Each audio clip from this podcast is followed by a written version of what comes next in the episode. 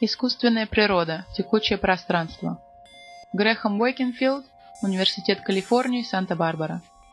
Как приспосабливается искусство ненатуральной жизни к своей окружающей среде? Каково значение вычислительной экосистемы, предложенной как современное искусство?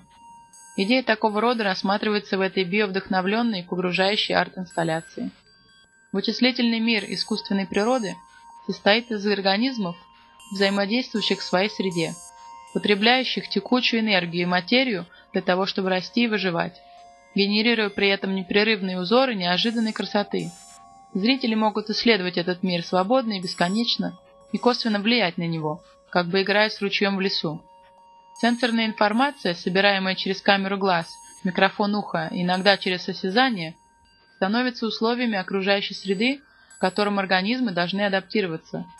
Искусственная природа – это бесконечная игра – она приглашает вас играть и создавать скорее бесконечно, чем подводя к концу.